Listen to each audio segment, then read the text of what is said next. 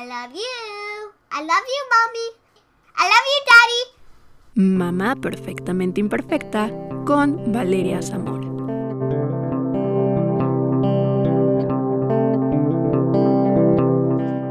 Hola amigos, bienvenidos a este décimo episodio de Mamá Perfectamente Imperfecta. Yo soy Valeria Zamora, una mamá perfectamente imperfecta, y el día de hoy vamos a hablar de un tema muy interesante y de gran importancia, que es el neurodesarrollo del bebé y tenemos como invitada a alguien muy especial que es experta en el tema. Ella es médico por la Universidad La Salle, pediatra con alta especialidad en neurodesarrollo infantil, egresada del Hospital Infantil de México Federico Gómez de la Ciudad de México y certificada por el Consejo Mexicano de Certificación de Pediatría. Ella es la doctora Davinia García. Doctora, bienvenida. Gracias por aceptar esta invitación. ¿Cómo estás?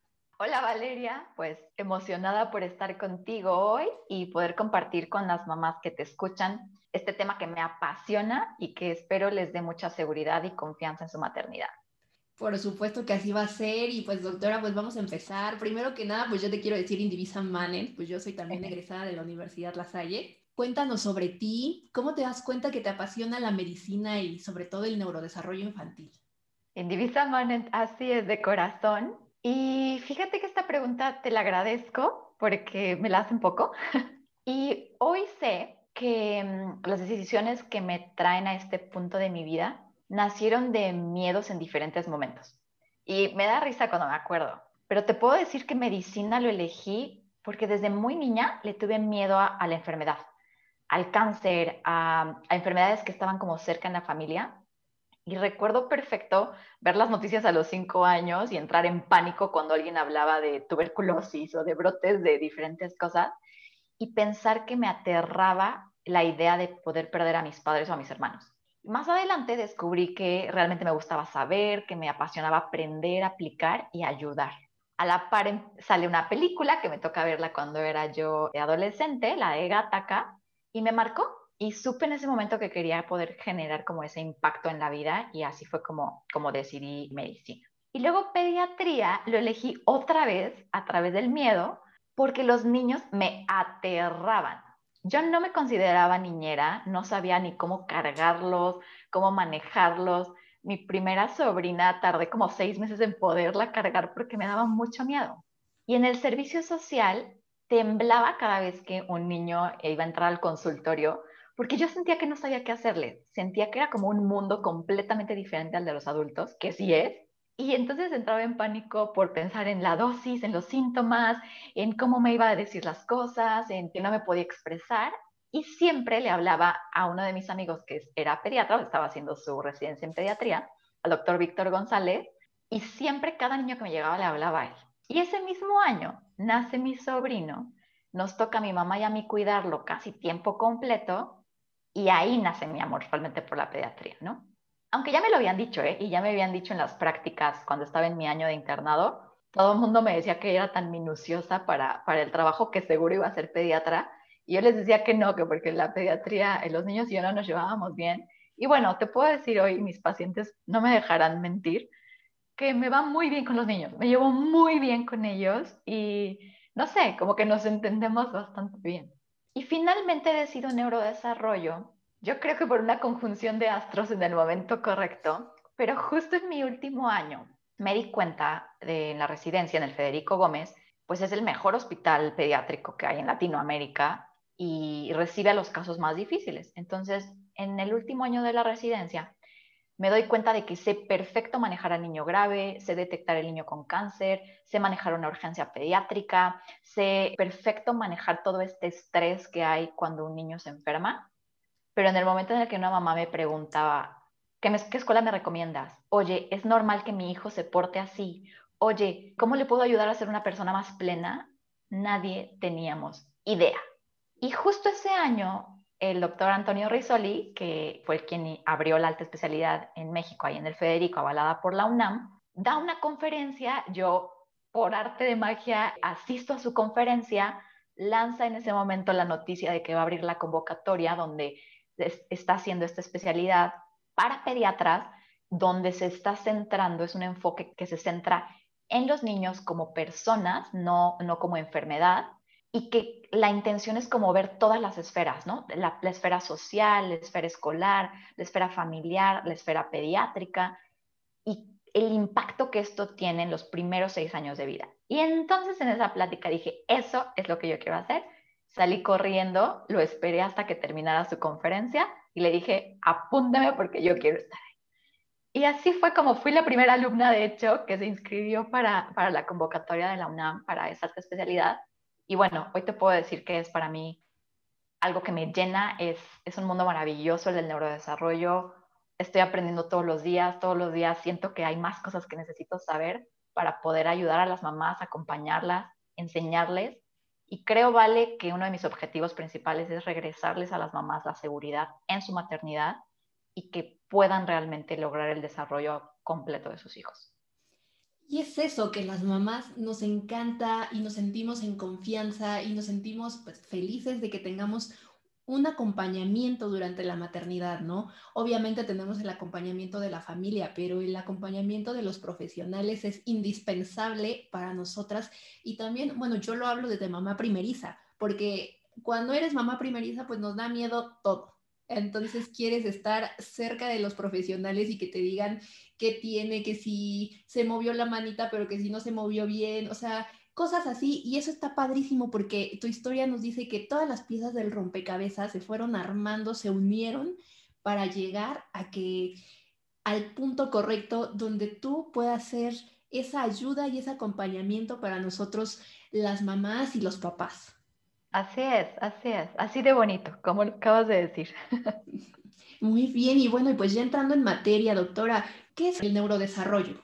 El neurodesarrollo, vale, es un proceso dinámico. Es este proceso mediante el cual el niño desarrolla la maduración del sistema nervioso, ¿no? O sea, del cerebro y todas las conexiones neuronales. Y este proceso se da a través de la interacción del niño con el medio que lo rodea, por eso es que es como tan importante este impacto y lo estaremos platicando. Y esto lleva a que logre las funciones cerebrales y procesos tan especiales como la formación de la personalidad y como el resto de sus habilidades en motricidad, en lenguaje, en pensamiento, en sentimiento y en relaciones con los demás, ¿no? Algo importante a destacar es que el neurodesarrollo y el desarrollo infantil en general se caracterizan por ser procesos donde los niños aprenden a dominar niveles siempre más complejos de habilidades. Entonces, esto quiere decir que el neurodesarrollo es algo que va creciendo. A lo mejor suena como lógico, ¿no? Pero es una etapa tan importante porque siempre va a aprender nuevas habilidades o a procesos más y más y más complejos. Por eso es que un día como mamá te das cuenta que de, una noche a la otra de repente empezó a decir palabras o de repente se soltó a caminar en cuestión de cinco minutos, ¿no? Porque una vez que su cerebro comprende y genera las conexiones neuronales necesarias para esa habilidad, se va a brincar al siguiente paso, ¿no? O sea, siempre va para arriba. Claro, siempre eso de que el neurodesarrollo se va aumentando con el tiempo, vamos viendo las nuevas habilidades de nuestros bebés y como mamás, como tú lo dices, es que pues, nos causa inquietud, interés, saber qué más va más allá, ¿no? Y justo te quiero preguntar, ¿cuándo comienza el neurodesarrollo?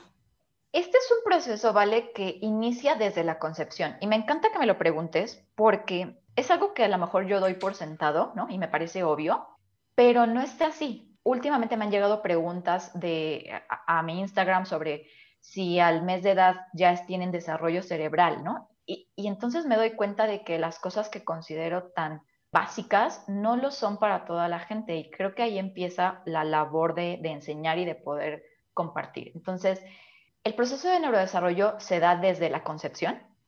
Sabemos que la formación del cerebro se da a partir de la segunda semana de fecundación, ¿no? De la concepción. O sea, apenas con dos semanas de embarazo ya se está desarrollando el cerebro y en la quinta semana se empiezan a generar las primeras sinapsis, que son estas conexiones neuronales que se hacen con músculos, con órganos, con todas las demás funciones vitales. Y hoy sabemos que el proceso de neurodesarrollo se termina hasta los 20 o 25 años de edad, de acuerdo al autor que encuentre Soleas. Entonces, justo no es algo que nada más se da en el niño pequeño o que no se da hasta que cumplen cinco años, ¿no? Que a veces creemos que hasta que entran a la escuela es que están teniendo estos procesos como más complejos y no. El proceso más complejo como tal se da desde la concepción hasta los dos años de edad aproximadamente. Y por eso es que es tan importante como esta dicotomía de lo, biológico y el embarazo, lo perinatal que se refiere al momento del nacimiento y después el momento de la interacción con el ambiente. Mira, qué interesante esto que nos dices, que empieza desde la concepción. Y esta pregunta yo te la quería hacer un poquito más adelante, pero creo que está muy bien ahorita que estás haciendo estos comentarios. Cuando estamos embarazadas, siempre nos dicen, ponle música clásica a tu bebé porque le va a ayudar a su desarrollo. Doctora, ¿de qué manera ayuda al bebé? ¿Es cierto que esto nos puede ayudar con el neurodesarrollo de nuestro bebé? Fíjate que hay, hay varias como mm, opiniones al respecto, ¿no? Incluso diferentes estrategias. ¿Ayuda? Sí. Hoy sabemos que no es forzosamente la música clásica y hay estudios interesantes que demuestran que generalmente estas como conexiones neuronales o esta, estas habilidades de inteligencia y estado cognitivo se desarrollan con cualquier tipo de música siempre y cuando sea agradable para la mamá, ¿no? Entonces, como las últimas hipótesis van relacionadas a que lo que influye, además obviamente sí de la música, del estilo, es que la música sea algo que relaje a la mamá, ¿no?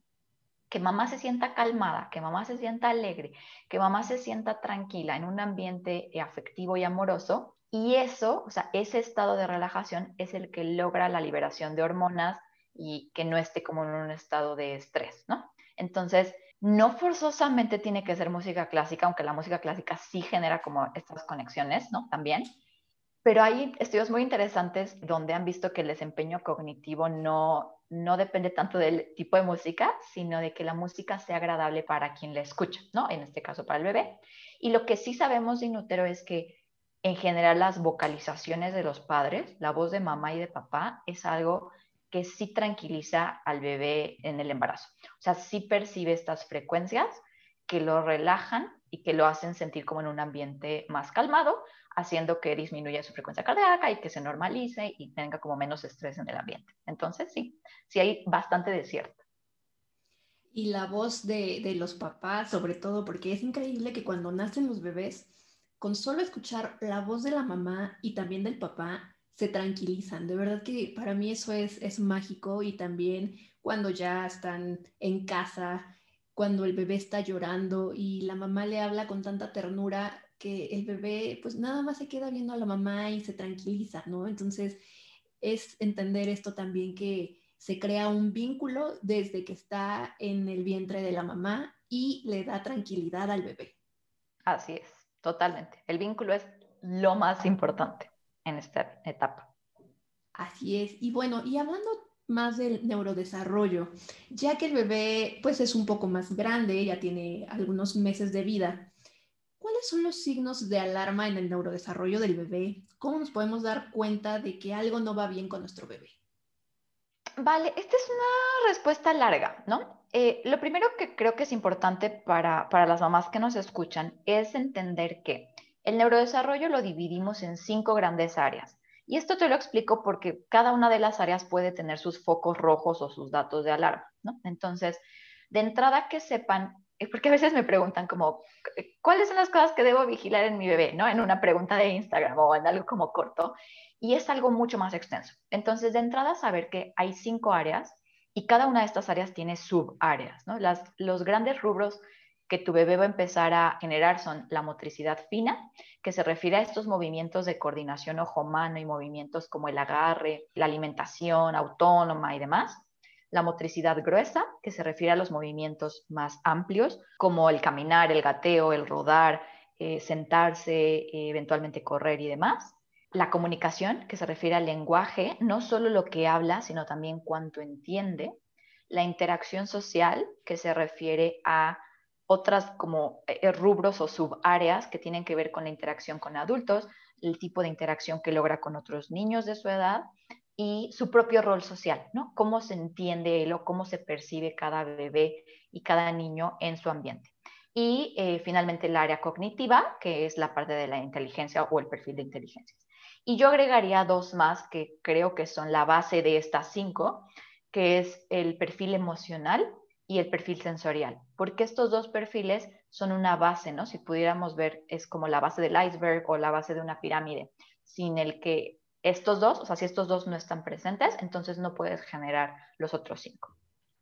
Cada una de estas áreas tiene banderas rojas o datos de alarma o focos rojos y la mayoría de las herramientas que tenemos actualmente para poder medir o ver estas áreas o ver estas banderas rojas las aplicamos desde el nacimiento hasta los ocho años de edad.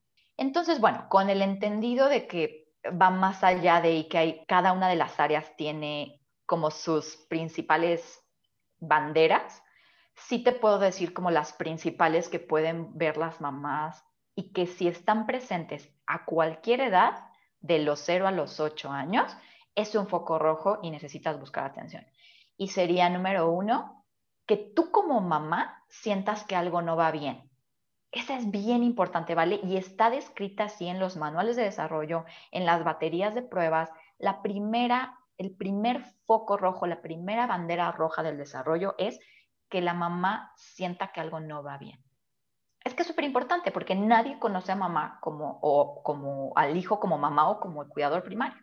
La otra es que notes que tu hijo lograba una habilidad que de pronto dejó de hacerla, Ya decía dos, tres palabras y de repente dejó de decirlas, empezó a gatear y después dejó de desplazarse por completo, ya comía de todos los alimentos y empezó a eliminar grupos completos. Entonces, cualquier habilidad que tu hijo ya hubiera adquirido y que la perdió es un foco rojo. Otra es tener dificultades en la alimentación y esto no es únicamente como ser selectivo, sino ser extremadamente selectivo, o sea, cuando un niño tiene menos de 20 alimentos diferentes en su repertorio, cuando a la hora de comer se atraganta o tose con frecuencia o cambia su coloración, es un foco de alarma que notes también que sus brazos o piernas están flácidos, eso sobre todo en los primeros tres años, lo notarías desde los primeros dos, pero justo que tú veas que la fuerza de sus músculos, que el tono de sus brazos y piernas es como muy flojito, como que no logra la suficiente fuerza o por el contrario,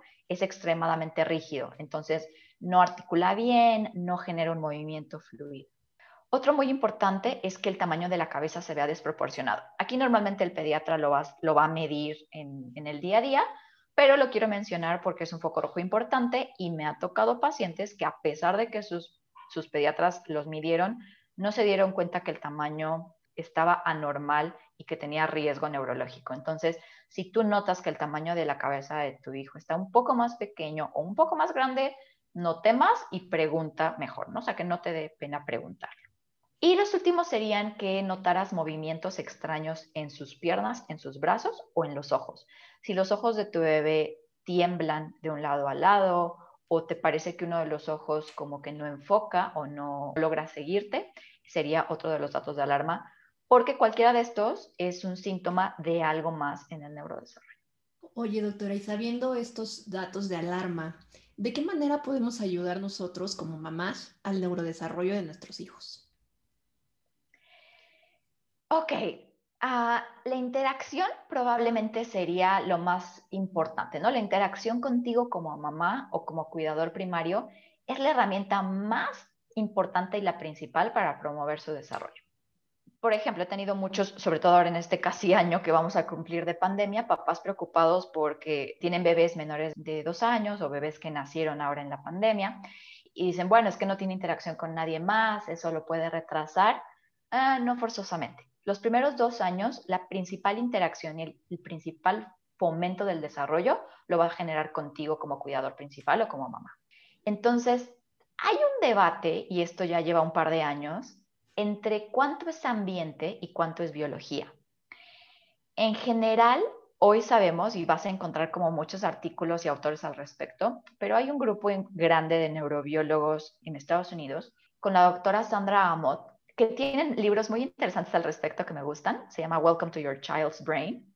Se lo recomiendo a todas las mamás que estén interesadas en saber cómo funciona el cerebro de los niños y, y esta parte de cuánto es ambiente, cuánto es biología.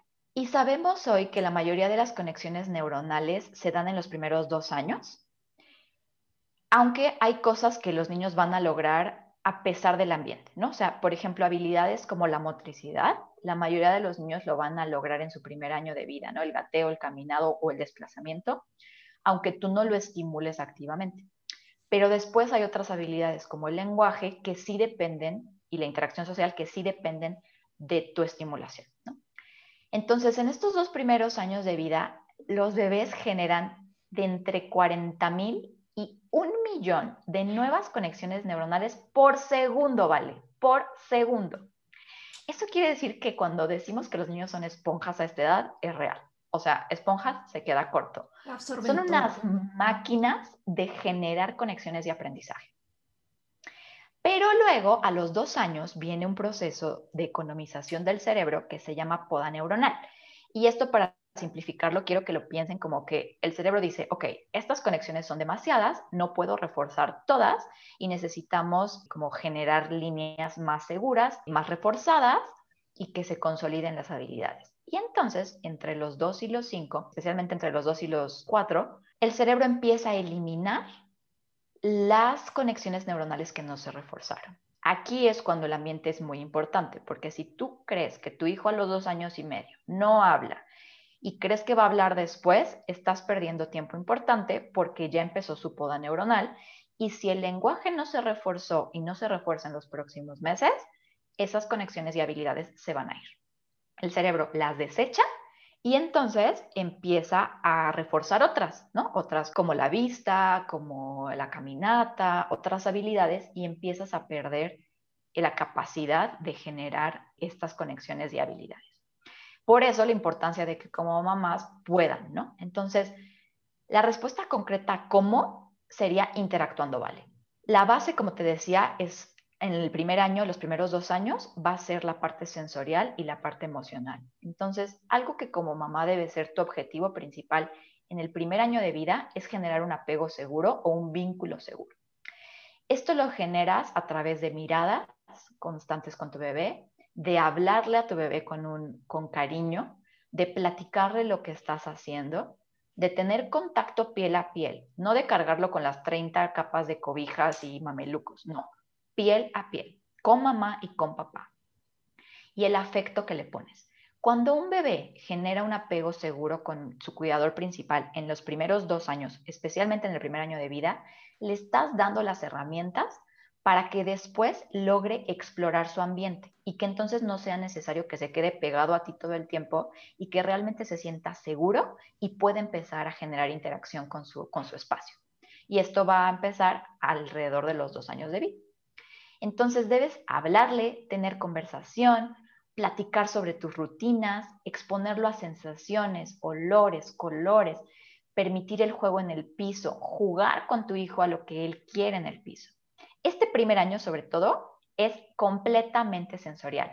Entonces, no se estresen mamás por comprarle los juguetes último modelo con pilas que hacen 30. No, o sea, este primer año es para que tú lo expongas a olores, colores, texturas, sonidos, canciones tuyas, que hagas repeticiones. El segundo año es más motor, el segundo año es más de mete, saca, corre, ven, tira, avienta. Entonces, que generes esta interacción con él y procurar no tener demasiados tiempos de pantalla. De hecho, una recomendación sería evitar las pantallas en los primeros dos años de edad. Sí, eso es muy importante porque ahora en la actualidad, pues todo mundo, el celular, que la tableta, la computadora, y es eso, ¿no? Entender que los primeros años de vida de nuestros bebés es importantísimo lo que tú comentas, lo sensorial, hablarle, hacerlo que él solito pueda ir descubriendo el mundo, claro que con tu acompañamiento, pero para que su desarrollo sea muy bueno.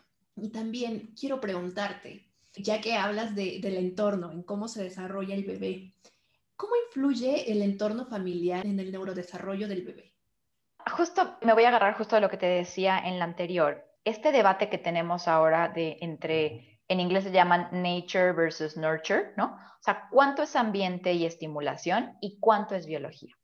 Entonces, ¿qué sabemos? Hoy sabemos que lo que la biología no da es difícil que el ambiente lo, lo dé, ¿no? Entonces, ahora quiero acotar que esto es lo que hay hasta el momento, pero es importante que tengan en cuenta que la pediatría cambia, ¿no? O sea, si algo cambia es la medicina y creo que la pediatría es de las áreas que más cambia.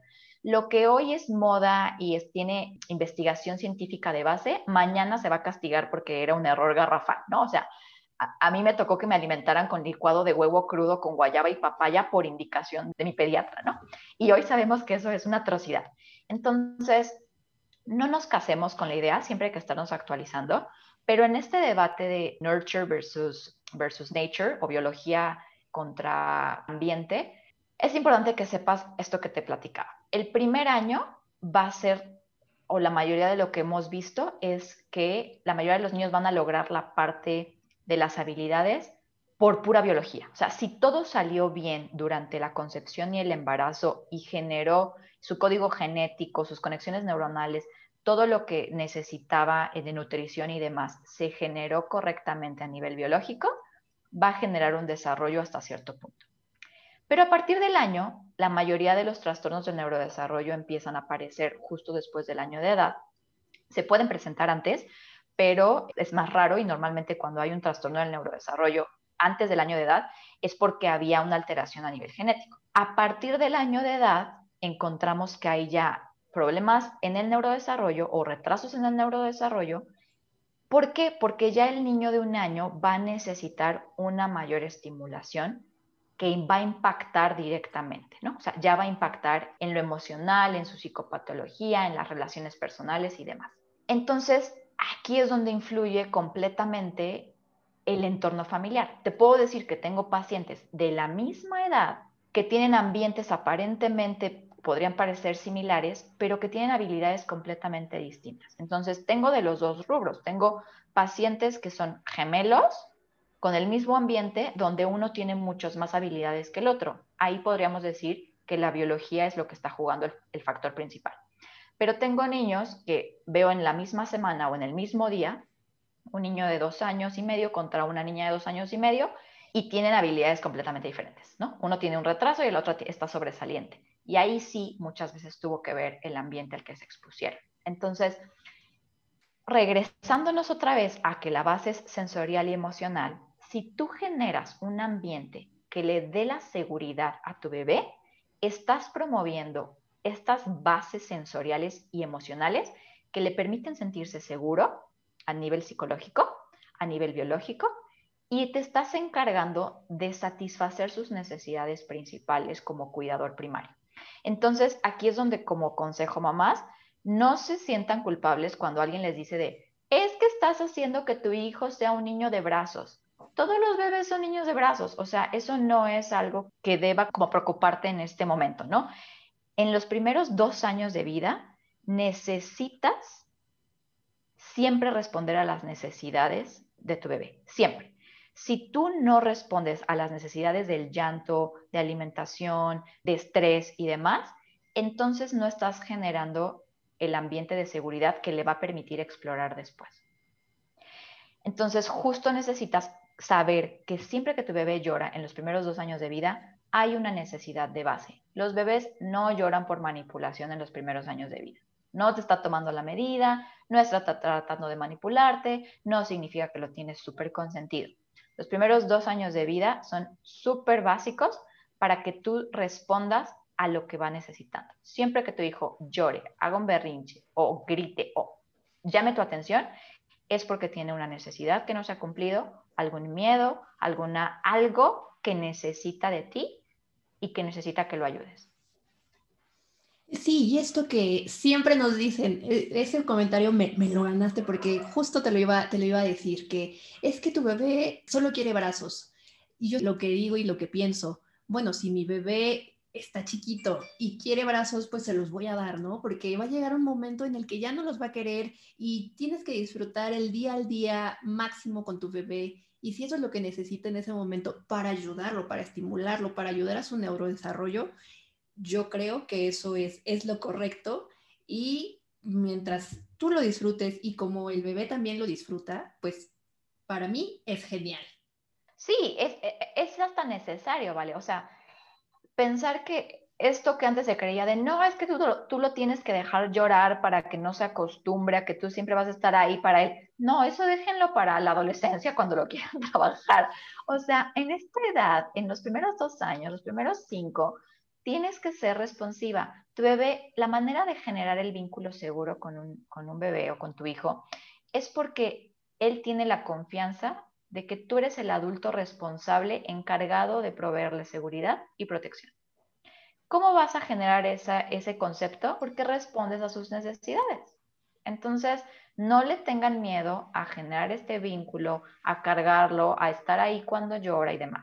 Por supuesto que hay cosas, o sea, no podemos hacer generalidades y no todo aplica para los niños. Si hay un área en la que yo creo que no hay una receta de cocina donde o no hay una unitalla, es en la pediatría. O sea, en la pediatría no existen unitallas de esto le queda a todo mundo. No, hay que individualizarlo. Pero para eso estamos todos los que nos encargamos de ayudarte a ver el temperamento, tu método de crianza, las costumbres que tienen en casa, cómo es tu bebé, cómo es su perfil sensorial, para realmente poder generar estrategias que te ayuden a ti y al vínculo que tienes con tu hijo. Es correcto, doctora. Qué bonitas palabras. Y ahora quiero irme a otro tema, igual del neurodesarrollo, pero hay unos trastornos del neurodesarrollo. ¿Cuáles son estos principales trastornos del neurodesarrollo? Ok, ah, un trastorno del neurodesarrollo, vale. Hay, tenemos varios. Estos están de acuerdo al manual de diagnóstico médico, el DSM5. Y el trastorno del neurodesarrollo se caracteriza porque aparece en los primeros años de vida y puede persistir en la etapa adulta. Entonces, es importante esto para que sepan que los trastornos del neurodesarrollo se van a instaurar siempre en los primeros cinco años de vida. Por eso es tan importante conocer las banderas rojas y cómo debe ser el desarrollo de nuestros hijos o lo que debemos esperar. Y de acuerdo al manual de diagnóstico médico que utilizamos, los trastornos del neurodesarrollo serían el trastorno del espectro autista, el trastorno por déficit de atención con hiperactividad, el trastorno del lenguaje, la discapacidad intelectual, que antes era retraso mental, hoy se llama discapacidad intelectual, todos los trastornos en la motricidad, quiere decir en el movimiento, ¿no? Ahí, cada uno tiene como subapartados. Los trastornos en la alimentación, los niños extremadamente selectivos o que no logran progresar algún tipo de alimento o consistencia, los trastornos de conducta y los trastornos de aprendizaje. Y algo importante aquí es que Hoy sabemos, y gracias a esta es una herramienta mexicana que se hizo en el Federico Gómez, que es el hospital que tiene la alta especialidad de neurodesarrollo, con el equipo de Toño Risoli, sabemos hoy que en México el 16% de los niños que parecen normales presentan un trastorno del neurodesarrollo. Lo voy a repetir porque esto tiene mucha importancia. Tú puedes, o sea, puedes creer que que está normal y pues no hubo ninguna complicación al nacimiento y no hubo alguna otra cosa que te llamara la atención en los primeros, entonces los papás creen que pues que todo va bien, pero sabemos y tenemos herramientas de detección donde el 16%, es decir, 1.5 niños de cada 10 que parecen normales o que tienen aparentemente un desarrollo normal, van a presentar un trastorno del neurodesarrollo en sus primeros 5 años de vida. Y a nivel mundial esta estadística permanece. A nivel mundial, el 18% de los niños, es decir, casi dos niños por cada 10. O sea, imagínate que si tú vas a, una a un salón de clases que tiene 10 niños, dos de esos niños van a presentar un trastorno del neurodesarrollo. Los principales van a ser dificultad en el aprendizaje, retrasos en el lenguaje y de ahí nos vamos a espectro de autismo y déficit de atención. Por eso es tan importante que maestros, papás, pediatras, médicos generales, terapeutas, todos estemos familiarizados con los trastornos del neurodesarrollo y podamos identificarlos, no hacer el diagnóstico, pero sí podamos decir algo no va bien aquí. Y ahora que lo mencionas, ¿nos podrías decir algunos dos métodos para identificar este, estos trastornos del neurodesarrollo, aunque sean muy sencillos, algo muy rápido para que los papás y las mamás nos podamos dar cuenta qué está pasando con nuestro bebé. Claro. Mira, cada uno, eh, para empezar, que sepan que cada uno tiene sus criterios, ¿no? Y lo que vas a notar es que se presentan como en la adquisición de las habilidades, o sea, va a haber retrasos en cómo adquieren las habilidades. Y aquí voy a decir algo que espero no sea demasiado controversial, pero que seguro sí se va a oponer a lo que toda la vida han escuchado, y es esto de no lo compares, cada niño es diferente.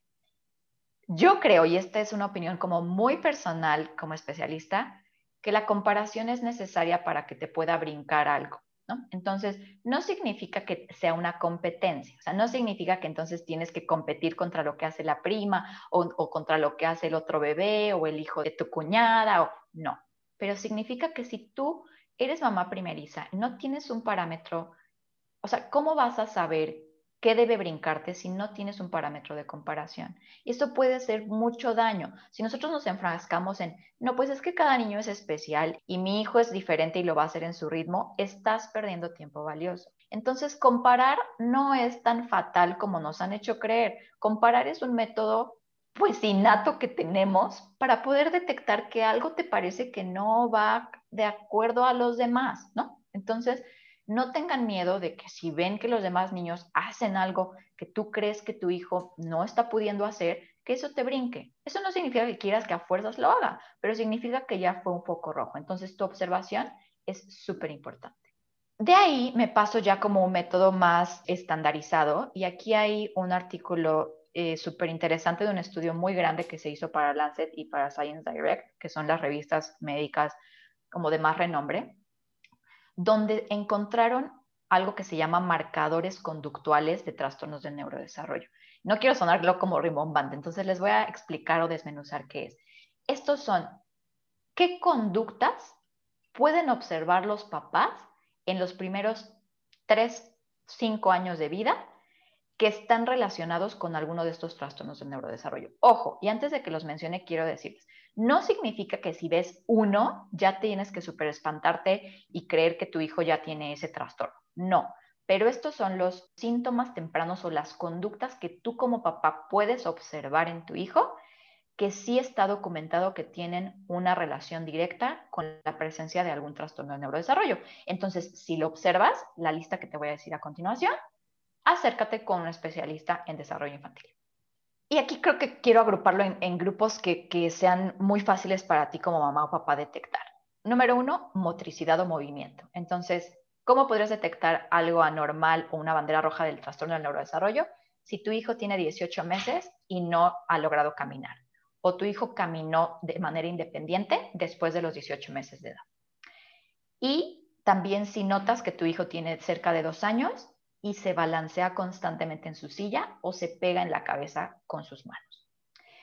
Otro marcador de conducta sería que tuviera un retraso de lenguaje, es decir, a los 15 meses tu bebé no dice ninguna palabra o tiene dos años y no tiene alrededor de 50 palabras. Otra es que tenga año y medio y no sigue indicaciones o a los dos años de edad no arma frases. Frases como mamá quiero agua, mamá leche, mamá ven, mamá aquí, aquí agua. O sea, juntar dos palabras ya cuenta como frases. Si tu bebé tiene dos años y no lo ha hecho, es un marcador. A nivel conductual, si notas que tu hijo alrededor del año de edad no te imita, no imita gestos, se le dificulta interactuar con otros niños o con otras personas, o tiene gustos muy específicos al, al año y medio, dos años de edad. Esto es, solamente se puede poner la misma ropa, solamente te acepta un alimento exactamente de una marca, no acepta otro, es sumamente selectivo, tiene menos de 30 alimentos diferentes en, en su repertorio de alimentación y solamente le puedes presentar una manera, una marca. O hace berrinches extremadamente violentos que tarda mucho en lograr calmarse, ¿no? O sea, hace un berrinche de más de 10 minutos y que no logras que se tranquilice con tu voz.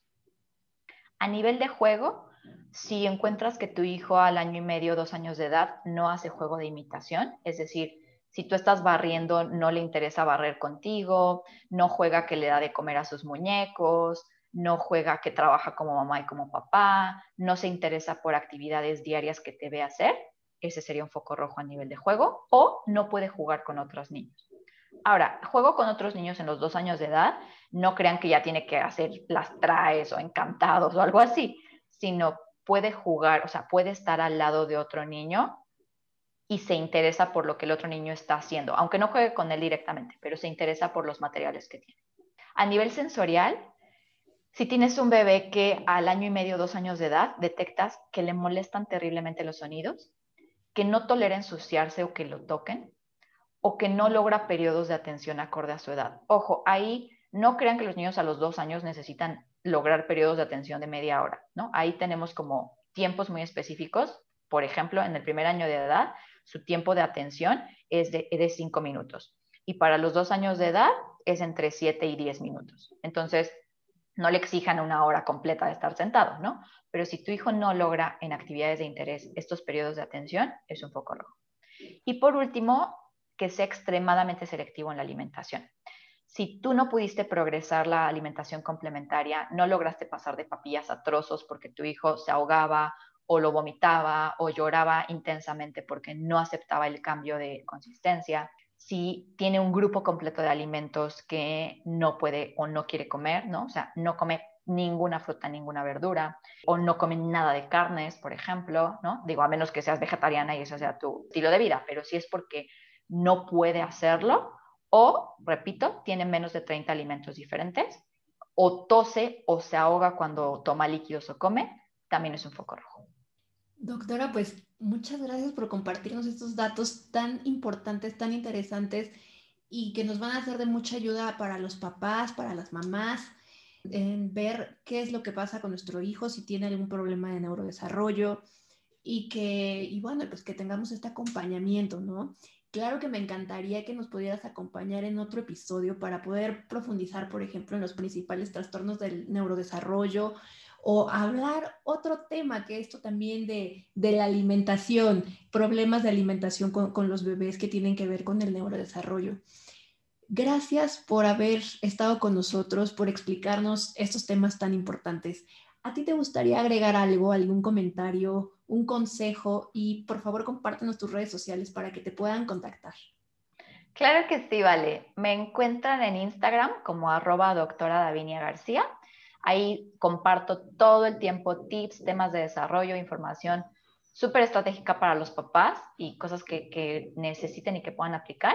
Y mi página web me encuentran como www.doctoradavinia.com. Y bueno, en, mi WhatsApp igual, ¿no? En mis redes ahí viene mi formulario de contacto y ahí viene mi correo y mi WhatsApp para preguntas o asesoría o la evaluación de desarrollo. Y como mensaje final, me gustaría decir a las mamás que nos escuchan que siempre se acerquen con especialistas y fuentes de información confiable. Ahorita yo sé que estamos invadidos de miles de, cuentas, de, de cosas que nos dicen que sí, que no hacer. Busquen siempre que sea un especialista, lean, prepárense, escuchen, no tengan miedo de preguntar. Creo que ahora los especialistas en las diferentes áreas estamos más cerca de ustedes que, que nunca y muchos, hablo por mí, pero sé que tengo varios colegas también, que tenemos la convicción y compromiso de ayudarte como mamá, de darte la seguridad y las herramientas que necesitas. Y creo que me gustaría cerrar con confía en tu instinto de mamá. Si sientes que algo no va bien con el desarrollo de tu hijo, no te esperes. Incluso si ya pasaste por uno o dos profesionales y no te convenció, no, sigue preguntando, busca a alguien más. Sus primeros años de vida son la base de su neurodesarrollo. Y mamá no está sola, estoy yo, está aquí Vale también. Y, te agradezco yo a ti, Vale, por interesarte en este tema y querer compartirlo con tu comunidad. Pues muchas gracias, doctora. Y de eso se trata, de hacer una comunidad y de ayudar a las mamás, a los papás, y qué mejor que de la mano de expertos que están en la mayor disposición de compartir su conocimiento y ayudarnos. Amigos, muchas gracias por habernos escuchado en este décimo episodio de Mamá Perfectamente Imperfecta. Recuerden que yo soy Valeria Zamora, una mamá perfectamente imperfecta, y pueden encontrarme en Instagram como arroba valeriazamora.b. Ahí pueden hacerme llegar sus dudas, comentarios, sugerencias, mensajes, algún tema que quisieran escuchar o simplemente compartir experiencias que quieran compartir entre mamás, papás, chicas y chicos que quisieran tener bebés en algún momento. Y yo los espero en el próximo episodio de Mamá Perfectamente Imperfecta. Hasta la próxima.